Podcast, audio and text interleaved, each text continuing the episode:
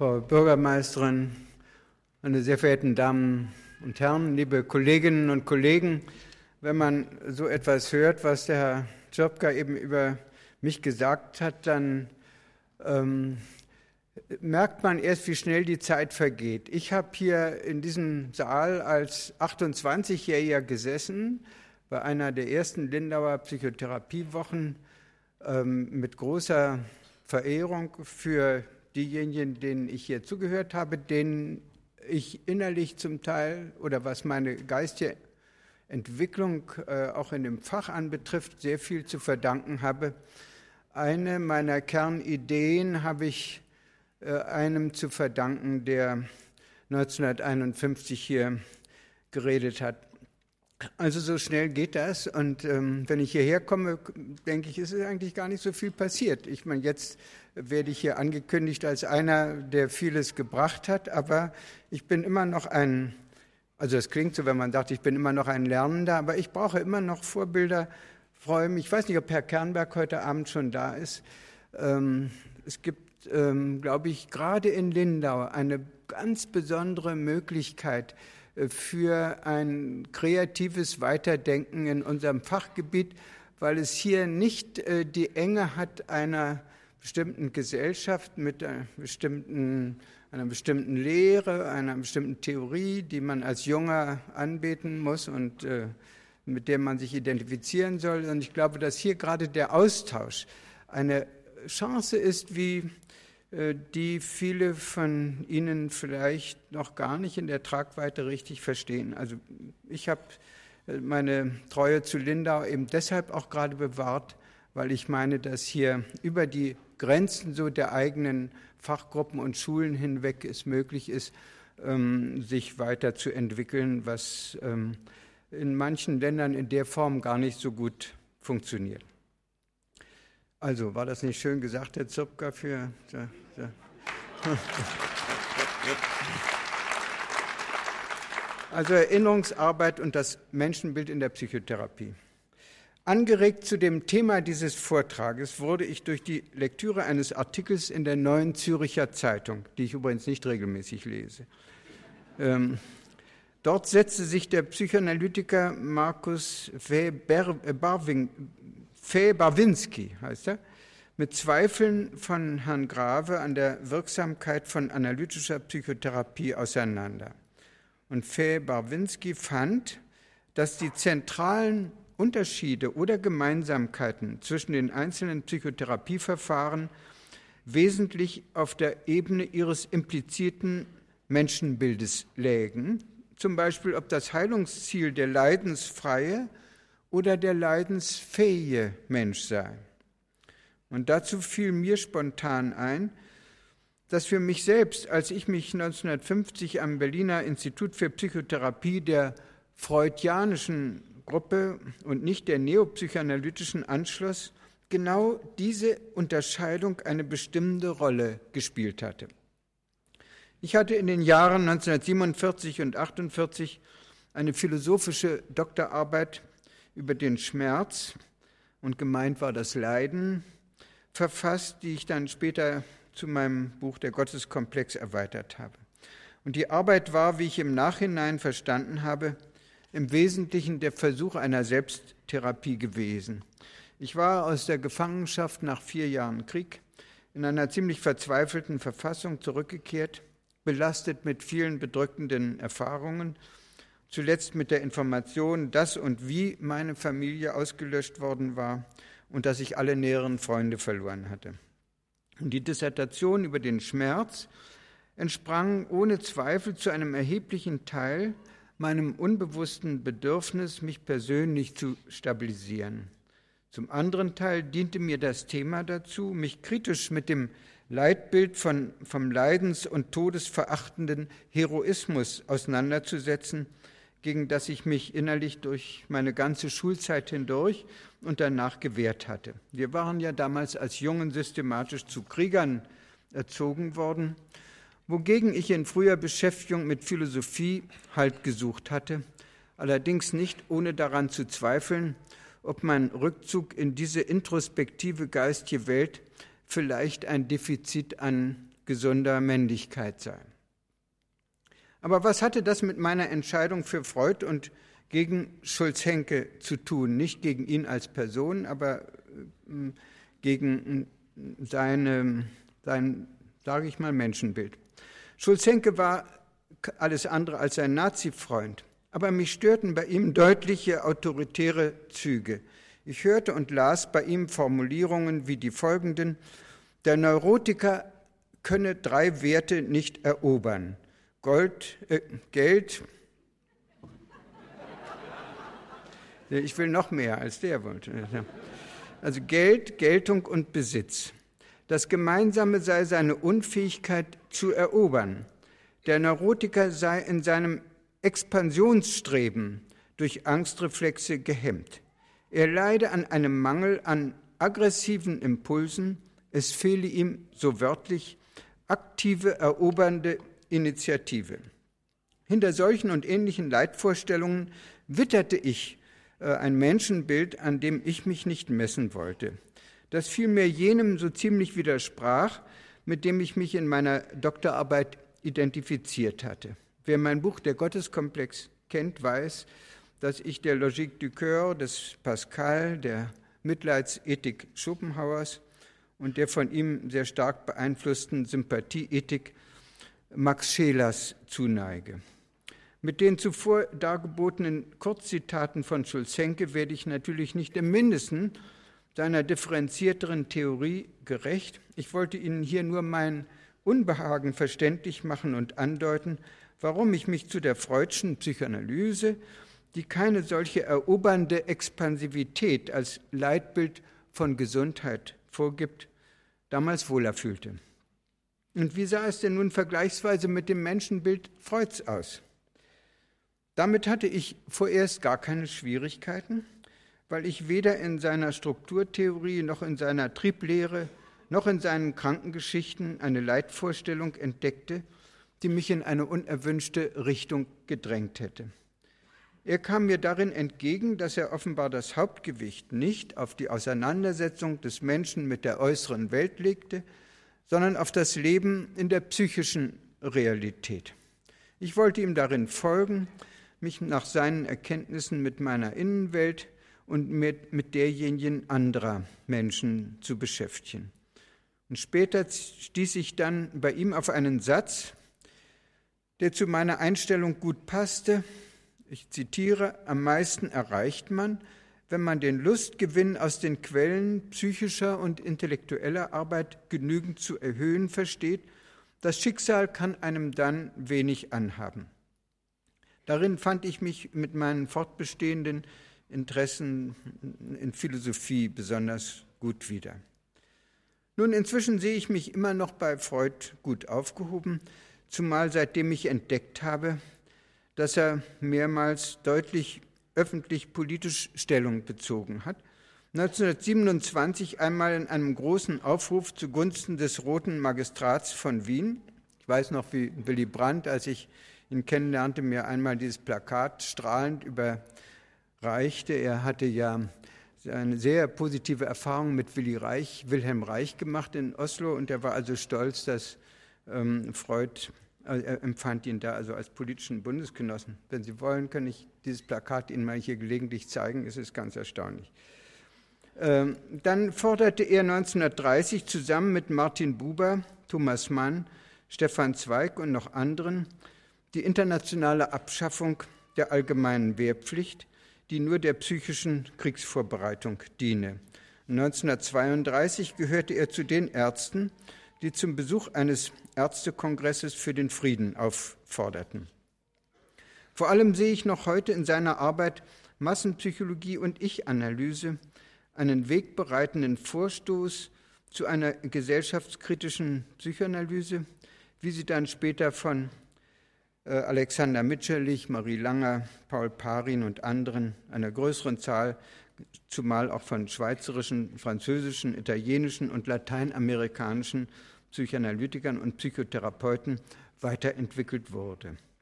In Massenpsychologie und Ich-Analyse machte Freud unmissverständlich die Gefahr für den Menschen deutlich, sich des persönlichen Ich-Ideals durch Unterwerfung unter eine äußere Autorität zu entäußern. Er beschrieb darin einen Vorgang, der beim Kind von der Sozialangst zur verinnerlichten Gewissensangst führt, nunmehr in umgekehrter Richtung. Das Gewissen wird externalisiert und das sogenannte Massenindividuum wird einem Führer hörig, so wie einst das Kind vor Verinnerlichung seines Über-Ichs den Eltern unterworfen war. Allerdings ist das Gros der Psychoanalytiker dieser gesellschaftskritischen Forschungsrichtung nicht gefolgt, die in den 20er und noch Anfang der 30er Jahre eine Selbstverständlichkeit für eine Reihe von markanten Pioniergeistern aus dem Wiener und dem Berliner Kreis war. Ich nenne etwa Ernst Simmel, Wilhelm Reich, Otto Pfennichel und Siegfried Bernfeld. Als die Bedrohung durch den Nationalsozialismus und den Austrofaschismus zunehmend bedrückender wurde, vollzog die Internationale Psychoanalytische Vereinigung eine Wende und erklärte die Psychoanalyse nunmehr zu einer neutralen Wissenschaft von der Seele. Simmel und Reich waren die einzigen, die dem Nazisystem öffentlich mit kritischen Analysen seines Führerkults und seiner antihumanistischen Ideologie entgegentraten. Reich wurde dann aus der deutschen und der internationalen psychoanalytischen Vereinigung 1934 hinausgeworfen.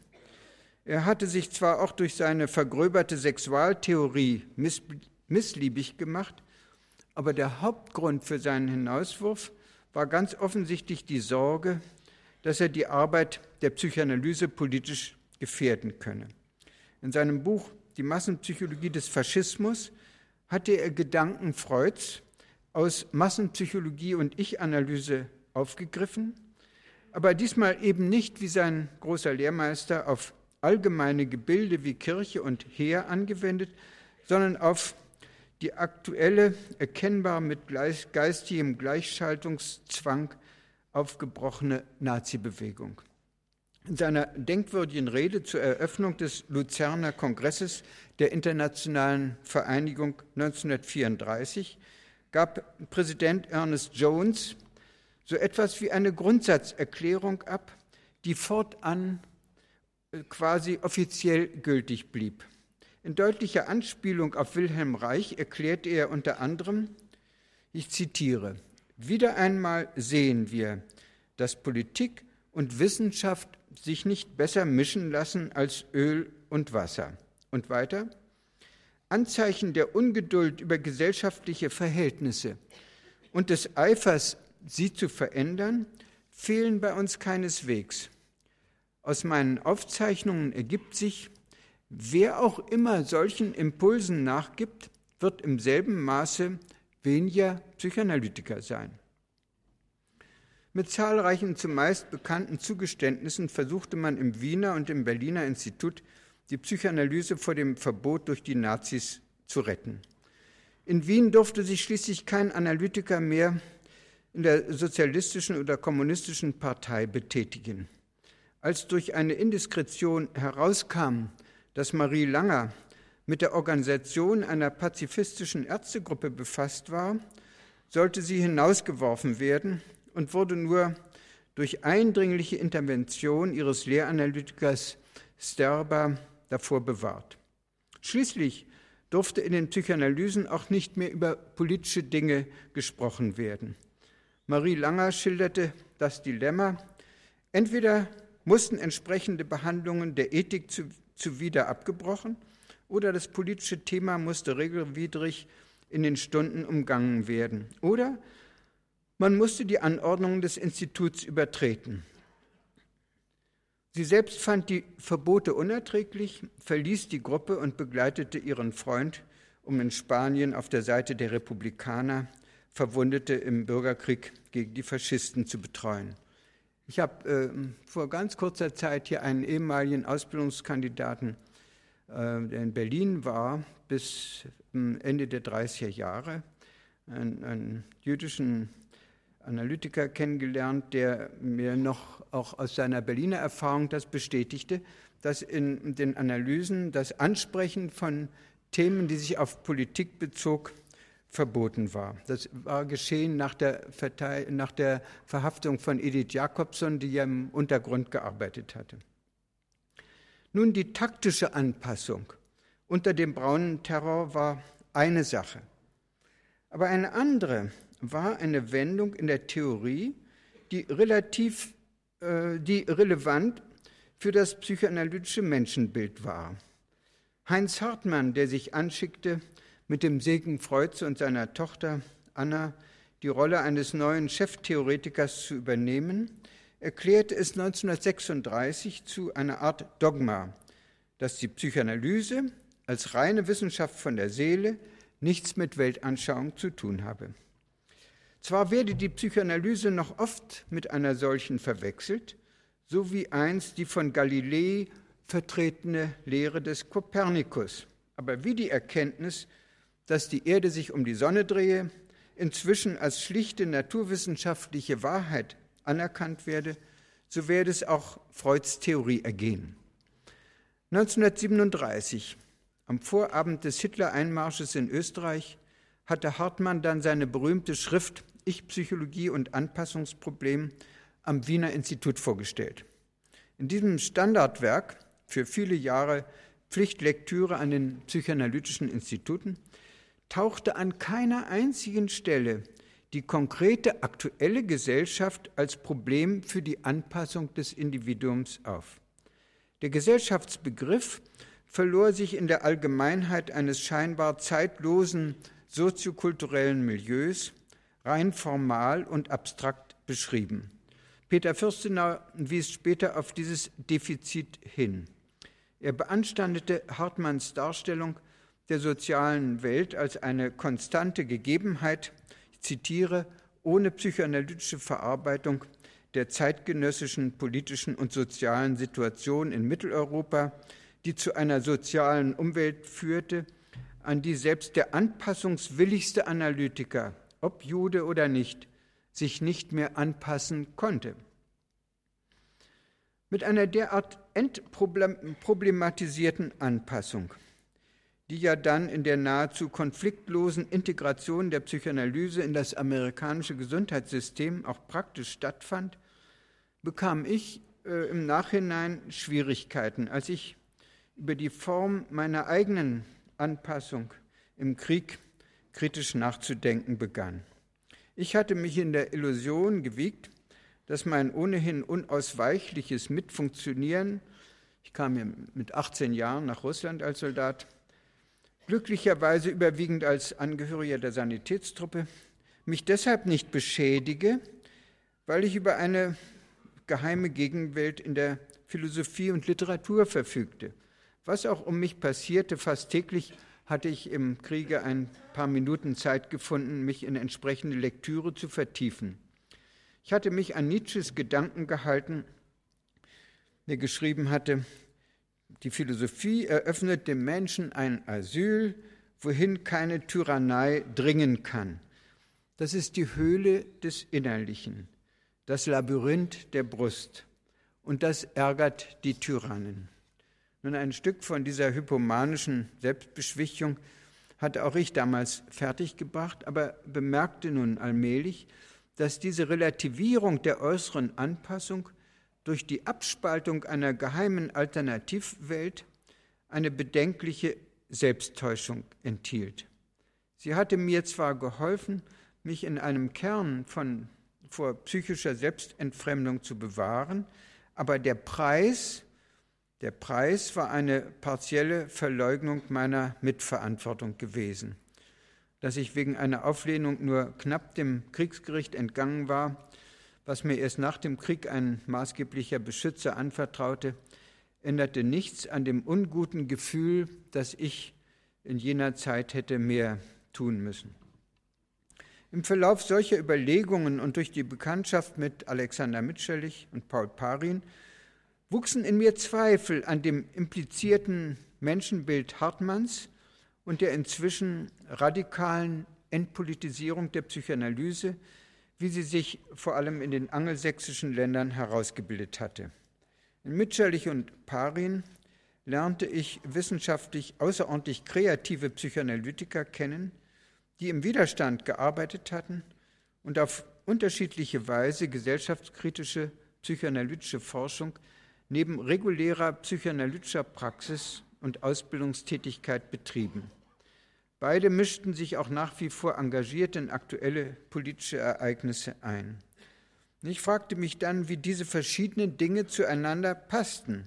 Vor allem, ob das politische Verhalten einerseits und die Arbeit als Psychoanalytiker andererseits, ob das, ob das unmittelbar zusammengehörte oder ob man das getrennt sehen musste, also hier psychoanalytischer Praktiker und Forscher und dort politische Mitverantwortung wahrnehmender Bürger. Je länger ich darüber und im Zusammenhang damit über mich selber nachdachte, kehrte sich meine Fragestellung schließlich genau um, nämlich enthält die Idee eines reinen apolitischen Analytikers und Therapeuten nicht vielmehr genau die verhängnisvolle Spaltung, für die ich mich kritisierte. Steckt in der Psychoanalyse nicht a priori ein gesellschaftskritisches Element, das den Analytiker notwendigerweise von seiner Wissenschaft her zu Stellungnahmen zwingt und die er auch konfliktbereit aushalten muss. Hatte nicht schon Freud, als er 1910 die Internationale Vereinigung gegründet hatte, diesen Punkt programmatisch mit der Bemerkung klargestellt, ich zitiere Freud von 1910, anlässlich der Gründung der Internationalen Vereinigung, wir werden den Einzelnen durch die Aufdeckung des in ihm Verdrängten zu unserem Feinde machen, so kann auch die Gesellschaft die rücksichtslose Bloßlegung ihrer Schäden und Unzulänglichkeiten nicht mit sympathischem Entgegenkommen beantworten. Weil wir ihre Illusionen zerstören, wirft man uns vor, dass wir die Ideale in Gefahr bringen. Damals, 1910, ging es Freud vor allem um die Konfrontation mit den Idealen einer triebfeindlichen Sexualmoral. Erst recht wäre die Psychoanalyse gefordert gewesen, als die gesellschaftlichen Schäden durch eine rassistische Ausrottungsideologie drohten. Dass sie das schließlich unter der Verfolgung und der tödlichen Bedrohung vieler Mitglieder nicht tat oder auch nicht zum Teil tun konnte, ist verständlich. Aber dass sie später diejenigen marginalisierte, die wie Alexander und Margarete Mitscherlich, Marie Langer und Paul Parin an dem freudschen gesellschaftskritischen Ansatz festhielten, das irritierte mich. Alle genannten haben in ihren Ländern Deutschland, Argentinien und Schweiz entscheidend zum Aufblühen der Psychoanalyse nach dem Krieg beigetragen. Indessen verstießen sie gegen das ungeschriebene, aber von der Führungsschicht inzwischen strikt verteidigte Tabu, die, gesellschaftskritisch, äh, die Gesellschaftskritik aus der Psychoanalyse herauszuhalten. Und tatsächlich haben gerade Mitscherlich und Parin die Psychoanalyse selbst unmittelbar durch ihre Erkenntnisse, gerade auch über die unbewussten Rollenidentifikationen im Ich und im Ich-Ideal wesentlich bereichert. Sie deckten neue Anpassungsmechanismen im Ich auf und waren dafür aber auch, wie ich meine, besonders befähigt, weil sie in einer kritischen Phase persönlich politischen Anpassungszwängen mutig widerstanden hatten. Denken und Lebenspraxis passten zusammen. Ich habe das Phänomen an anderer Stelle einmal so erläutert. Übrigens ähnlich hat sich äh, Bruno Bettelheim mal geäußert, von dem Sie sicher dieses eindrucksvolle Buch kennen, in dem er seine Erfahrungen als Häftling in Buchenwald verarbeitet hat. Es gibt eine kreisförmige Wechselbeziehung zwischen Machen und Erkennen. Wenn man nicht macht, was man als notwendig, wenn auch mit persönlichen Unannehmlichkeiten behaftet erkannt hat, dann kann man irgendwann auch nicht mehr erkennen, was zu machen ist. Damit ist gemeint, wenn man Anpassungszwängen nachgibt, wohl wissend, dass man ihnen mit vertretbarem Risiko widerstehen könnte und auch sollte, wird man nach und nach die Unzumutbarkeit von Anpassungsforderungen gar nicht mehr wahrnehmen. Das heißt, die eigene Gefügigkeit auch nicht mehr als Fluchtreaktion durchschauen. Alles erscheint dann normal, die Verhältnisse, denen man sich ergibt und der Verzicht auf Gegenwehr, der eben gar nicht mehr als Verzicht bewusst wird. Man tut, was man soll, indem man es will und versagt sich, das per Anpassung gewollte kritisch zu befragen, weil damit ja auch wieder der Unterwerfungsaspekt des Verhaltens peinlich zum Vorschein käme. Solche Gedanken kamen mir, nachdem ich mir über das Problem einer politischen Anpassung, aber auch vorausgegangener eigener unbewusster Unterwerfung unter elterliche Rollenzwänge in der Kindheit besser klar geworden war. Meine Eltern-Kind-Studien in Eltern, Kind und Neurose beschrieben, hatten mir dabei große Hilfe geleistet. Jedenfalls hat sich dadurch meine Aufmerksamkeit mehr und mehr für die Verleugnung unbewusster Anpassung geschärft, wie man sie ja auch in unserer Subkultur antreffen kann. In der Neigung, die psychische Realität der materiellen überzuordnen, kann sich bei uns leicht die Verdrängung von Anpassung verbergen, nämlich genau durch die Spaltung, die ich von mir beschrieben habe. Erikson, der in die Gruppe der bedeutenden gesellschaftskritischen Psychoanalytiker einzureihen ist und der sich zum Beispiel in der McCarthy-Ära in den Vereinigten Staaten persönlich sehr mutig exponiert hatte, er beschreibt die alltägliche Erfahrung, die Ihnen sicher auch nicht fremd ist, dass viele Menschen aus Psychoanalysen zwar mit einem besseren Verständnis für innere Vorgänge herauszukommen pflegen, aber die Wichtigkeit des Faktischen eher unterschätzen.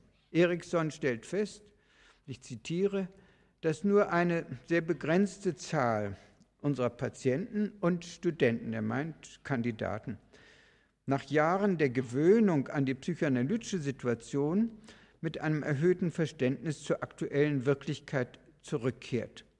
Nicht wenige scheinen eher von dem Zwang getrieben, ihre private psychische Realität auf die Aktualität der Gemeinschaft auszudehnen und prompt zu versuchen, Heim und Arbeit, Beruf und Bürgerschaft mit entsprechenden Deutungen zu belasten. Und wo sie glauben, dass sie hinter der Tatwelt nur deren Verschlingung in hintergründige Motive wichtig nehmen müssten, zwingt sie eben diese Tatwelt in reale Abhängigkeiten hinein und so wird die Entpolitisierung zu einem faktischen Konformismus.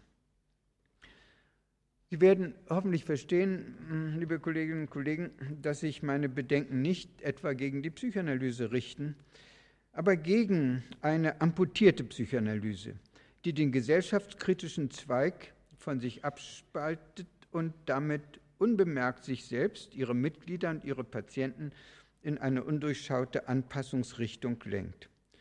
Diese Strömung ist zumal in Amerika stark durch die Medizinalisierung der Psychoanalyse und eine eher oberflächliche Rezeption ihrer Theorie gefördert worden. Freud selbst hat sich ja dazu geäußert und andere wie Bettelheim, Federn, Nunberg. Ich will das jetzt nicht weiter ausführen.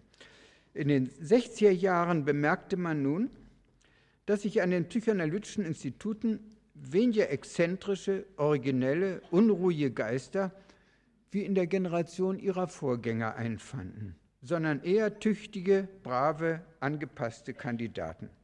Unkonventionelle Typen wie in der Pionierzeit würden sich, so stellte Anna, Freud selber fest, würden sich neuerdings nur selten melden und auch nicht mehr leicht Annahme an den Instituten finden. Im Abschlussbericht eines Forschungsausschusses der, ähm, der amerikanischen psychoanalytischen Vereinigung sprach Heinz Kohut ein Jahr später, also 1969, von einer gewissen Angst an den Instituten vor schwierigen Charakteren, die man lieber fernhielt, obwohl gerade sie die Forschung vielleicht durch originelle Beiträge bereichern könnten. Das heißt, grob zusammengefasst, eine neue Generation von eher angepassten Analytikern suchte sich gut angepasste Kandidaten für eine zunehmend angepasste Psychoanalyse. Russell Jacobi nannte das 1983 in einem Buchtitel Die Verdrängung der Psychoanalyse oder der Triumph des Konformismus. Und das meint er provokativ als Kritik an dem Mainstream der Fachvereinigung, der sich von dem gesellschaftskritischen Anspruch Freuds und einer Reihe von politisch engagierten Mitgliedern der Pioniergeneration entfernt hatte. Verdrängung der Psychoanalyse, das sollte heißen, dass Psychoanalytiker ein Kernelement ihrer Wissenschaft unterdrücken, wenn sie die bis ins Unbewusste reichenden Prozesse von Macht und Herrschaft mit ihren psychischen Folgen aus den Augen verlieren. Und eben das geschieht jedoch bei einer gesellschaftlichen Anpassung, die nicht mehr die Konflikte sieht und bearbeitet, die mit dieser Unterwerfung in Kauf genommen werden. Wenn die Wissenschaft vom Unbewussten die Verinnerlichung gesellschaftlicher Machtmechanismen ausblendet, dann muss sie entdecken, dass sie dafür bezahlen muss nämlich mit einer unmerklichen Abspiegelung der Kräfte im eigenen Instituts- und Vereinsleben, denen sie sich mit dem Prinzip der Abstinenz glaubt entzogen zu haben. Und das zeigt sich in der Ausprägung autoritärer Strukturen äh, und der, der Erzeugung von Spannungen innerhalb der eigenen Subkultur, die in Widerspruch geraten zu den erklärten Zielen nämlich der Förderung psychischer Emanzipation, also Befreiung, in einem Klima der Toleranz und der Empathie. Auf diese Widersprüchlichkeit wies bereits Anna Freud 1970 hin und sie registrierte so wörtlich eine Atmosphäre, die dem Gründergeist der Psychoanalyse zuwiderläuft. Es kam vor, dass an den Instituten Meinungskämpfe wie auf einem Schlachtfeld entbrannten. Von Kaiser stammt folgende Beschreibung 1969. Abweichende Meinungen werden als Feindseligkeit aufgefasst. Persönliche Blutrache und Idiosynkrasien entwickeln sich neben der Unfähigkeit, Meinungsverschiedenheiten überhaupt zu tolerieren. Das führt schließlich nicht nur zum Ausschluss Einzelner, sondern vor allem auch ihrer Ideen. Die Möglichkeit, von einem Nonkonformisten zu lernen, ist verloren und schließlich wird alles zur narzisstischen Bedrohung. Was Anna Freud, was Kuhn und Kaiser vor 25 Jahren beschrieben, hat sich zum Teil fortgeerbt. Ich weiß nicht, ob ähm, Herr Kernberg heute Abend schon bei uns ist, aber morgen wird er da sein. Er hat in einem Vortrag 1990 über den gegenwärtigen Stand der Psychoanalyse von einer regelrechten Atmosphäre der Verfolgung an manchen Instituten und von einem Klima der Indoktrination zum Nachteil freier Forschung, einem Klima von Paranoia und einer daraus folgenden Schwächung des freien Denkens gesprochen. Sein Fazit kürzlich in der Psyche zu lesen lautete, während die Ausbilder der Psychoanalyse, ich zitiere wörtlich, das zu vermitteln glauben, was zugleich eine Kunst und eine Wissenschaft ist, haben sie Institute so strukturiert, dass diese möglichst genau einer Verbindung von Technikschule und Religionsseminar entsprechen. Das können Sie ja morgen mit ihm hier diskutieren. Es gibt, es gibt also innerhalb der organisierten Psychoanalyse eine Verdrängung der Psychoanalyse, nämlich eine Selbstbegrenzung als undurchschaute Anpassung an gesellschaftliche Machtmechanismen, die dann im eigenen Gruppenleben auf destruktive Weise zum Vorschein kommen. In einem Buch, das äh, demnächst von mir erscheinen wird, untersuche ich diese Phänomene eingehender. Ähm, werde mir natürlich weniger Freunde damit machen, aber vielleicht, ähm, ich halte es für nötig. Nur eine Andeutung. Mir scheint, dass in unserer Szene leicht die Macht unterschätzt wird, auch die mit dem Deuten des Unbewussten ausgeübt wird.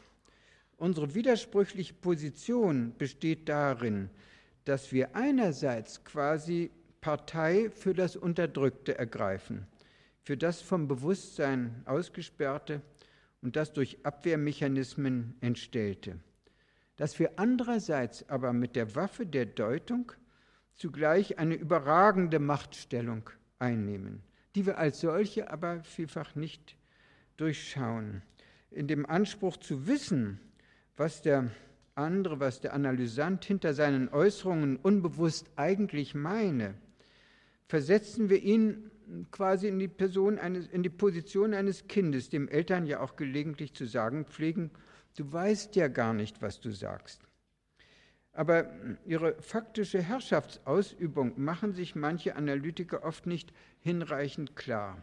Ich glaube zum Beispiel, dass, dass das nicht ganz seltene Vorkommnis des sexuellen Missbrauchs in Therapien damit zusammenhängt, dass Therapeuten trotz allen Wissens von Übertragung und Gegenübertragung ihre Patienten bzw. Patientinnen in der analytischen Situation als ebenbürtige Erwachsene erleben, mit denen sie sich die Verantwortung für das, was sie miteinander tun, glauben, irrtümlich gleichberechtigt teilen zu können. In den Instituten würde man vermutlich mehr dafür sorgen, dass Kandidaten oder sogar jüngere Analytiker sich in der Institutsstruktur nicht wie halbe Patienten oder Pubertierende erleben, wenn man sich dieses Abhängigkeitsproblems mehr bewusst wäre.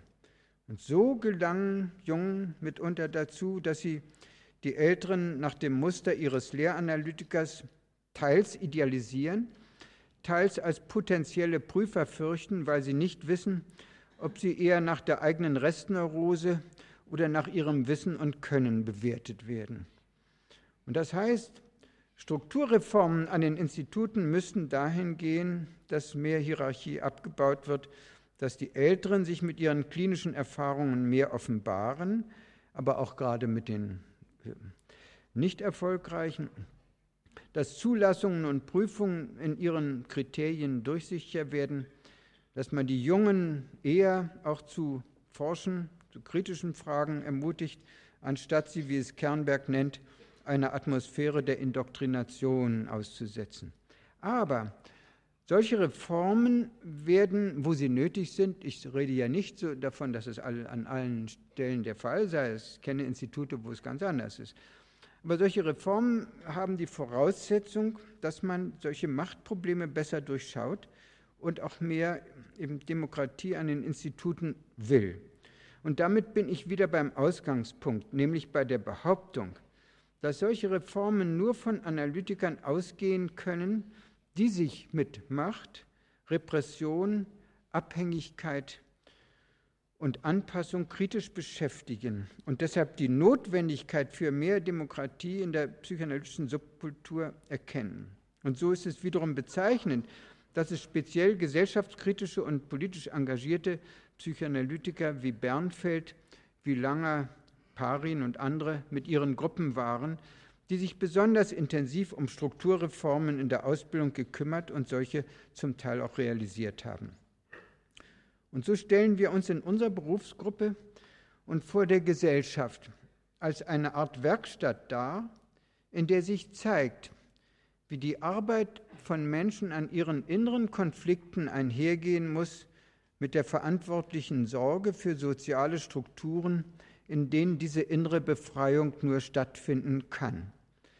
Ernst Simmel hat das auf dem berühmten Antisemitismus-Symposium in San Francisco 1944 dem Sinne nach so ausgedrückt, dass zwischen psychischer Selbstverwirklichung und demokratischen Gruppenstrukturen eine Wechselbeziehung bestehe.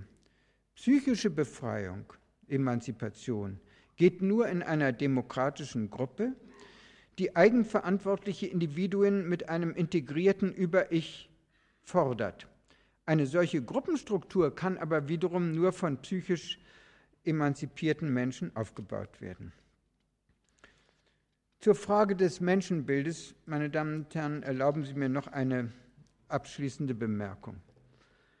Der Rückblick auf die besonders bedrückende Periode unserer Geschichte in diesen Wochen, ja besonders angeregt durch diese 50 Jahre, äh, das 50 Jahre Zurückblick, zeigt ähm, uns nicht nur die Gefahren mangelnder psychischer Widerstandsfähigkeit gegenüber manipulativem autoritären Druck und verantwortungsloser Delegierung des Über-Ichs an vorgesetzte Instanzen. Die Erinnerung zeigt uns noch etwas anderes, eher noch schwer, schwerer wiegendes Versagen. Ich meine die regelrechte Pervertierung von Moralvorstellungen, die nicht erst von Hitler und den Nationalsozialisten bewirkt worden ist, sondern im weiteren Kreis unseres eigenen Wissenschaftsbereiches schon lange vor 1933 aufgekommen war. Es ist eine Erscheinung, deren fortwirkende Spuren, wie ich meine, gerade zur Zeit wieder deutlicher hervortreten. Es waren Anthropologen, Erdbiologen, Verhaltensforscher und Psychiater, die, wie ich es in meinem Buch Der Gotteskomplex darzustellen versucht habe, per Identifizierung die von Darwin zerstörte göttliche Allmacht usurpierten und sich zu Herren einer besseren und beschleunigten Evolution erklärten. Aus dieser auf die Erdbiologie begründeten Omnipotenzidee entwickelten sie die perverse Moral von der Höherzüchtung eines vermeintlich wertvollen und der Ausmerzung eines vermeintlich unwerten Lebens. Wenn Wilhelm Reich in seinem Buch über den Faschismus erklärt hatte, dass hinter diesem eine Grundhaltung weit über die faschistischen Parteien hinausstecke, so hatte er in dieser Hinsicht durchaus recht.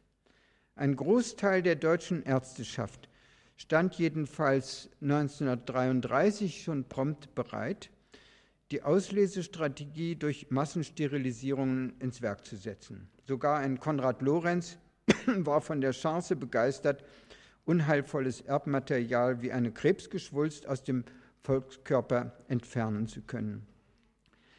Es war der geistige Nährboden, der zu dem rassistischen Völkermord an den Juden und dem Massenmord an annähernd 100.000 psychisch Kranken führte. Als im August 1939 den Direktoren von vier psychiatrischen Universitätskliniken und einer Reihe von Anstaltsdirektoren die geplante Tötungsaktion von psychiatrischen Patientengruppen bekannt gegeben wurde, widersprach kein einziger. Einer der vier Ordinarien, der nicht widersprach, einen davon habe ich hier noch auf einer der ersten Lindauer Psychotherapiewochen als Vortragenden erlebt.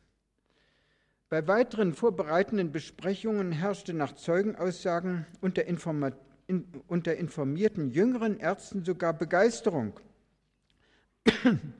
Ich will mit diesen Ihnen zumeist bekannten Tatsachen hier kein neues Entsetzen oder altes Entsetzen schüren, als Nachdenklichkeit über die Mentalität, aus der eine solche Ausmerzungsideologie erwuchs, und über die Tatsache, dass die Grundidee von einer Wissenschaftlerelite stammte, deren zum Teil psychologisch ausgeforschte Repräsentanten in der Mehrzahl keinerlei auffallenden Züge von Sadismus oder Gefühlsverarmung darboten.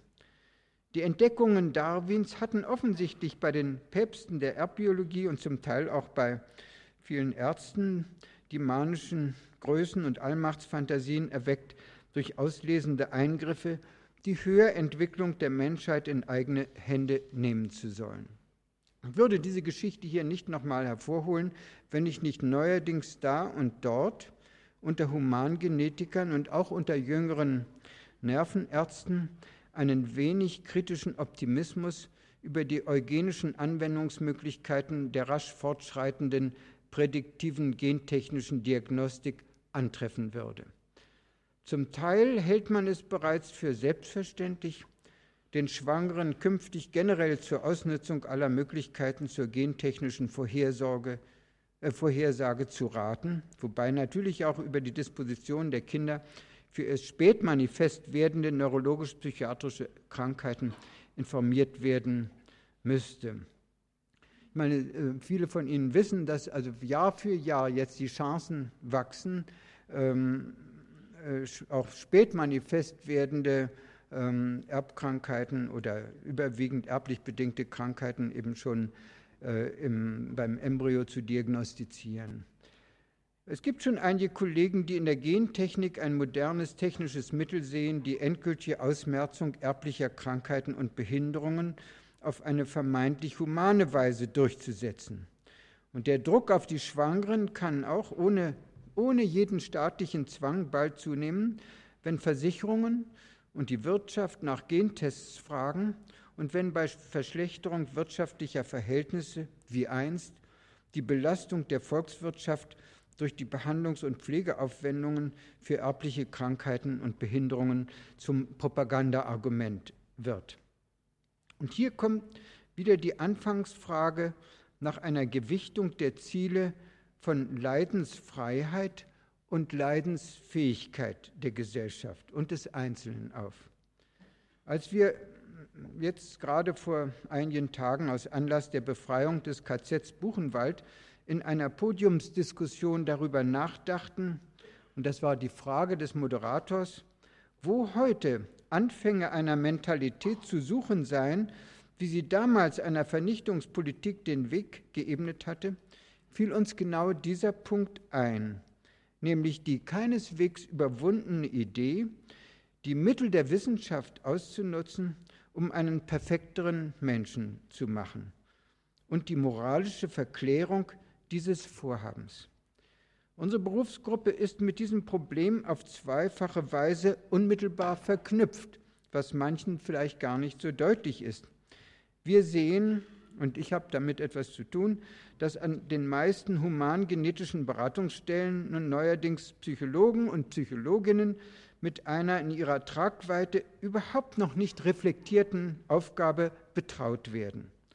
Bei den in unmittelbarer Zukunft voraussehbaren neuen Möglichkeiten der gentechnischen Vorhersagen, und zum Teil ist es schon ein augenblicklicher Zustand, werden es diese psychologischen Kolleginnen und Kollegen sein, als Berater und Beraterinnen, die mit vielen Schwangeren zu tun haben, die mit der Information völlig überfordert sind, nun ein Kind zu tragen, das sicher oder mit einer bestimmten Wahrscheinlichkeit bald oder auch erst in fortgeschrittenem Erwachsenenalter diese oder jene schwere Krankheit entwickeln wird.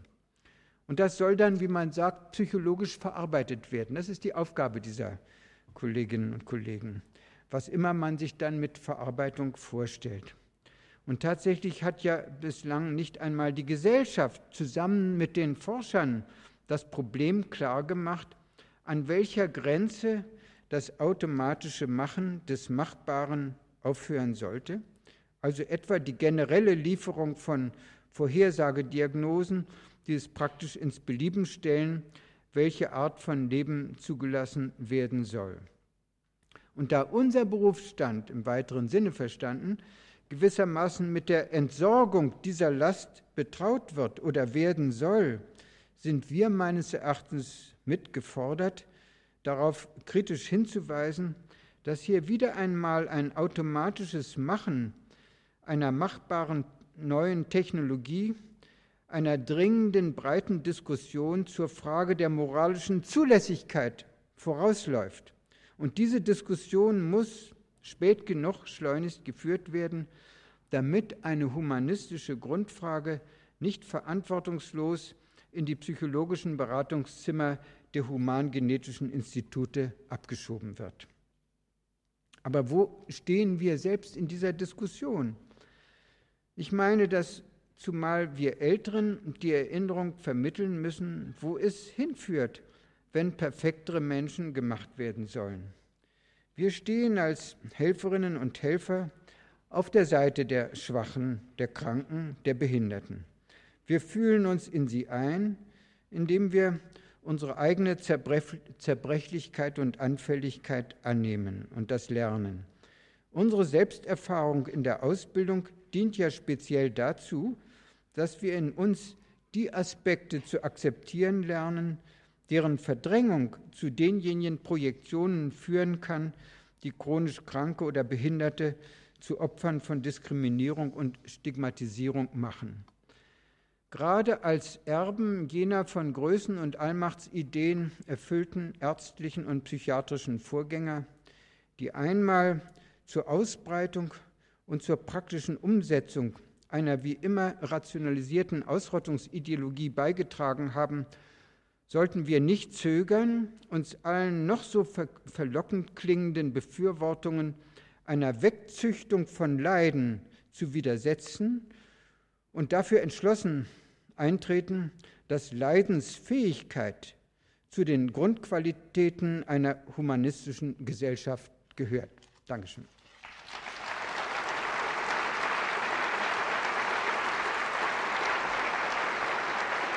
Applaus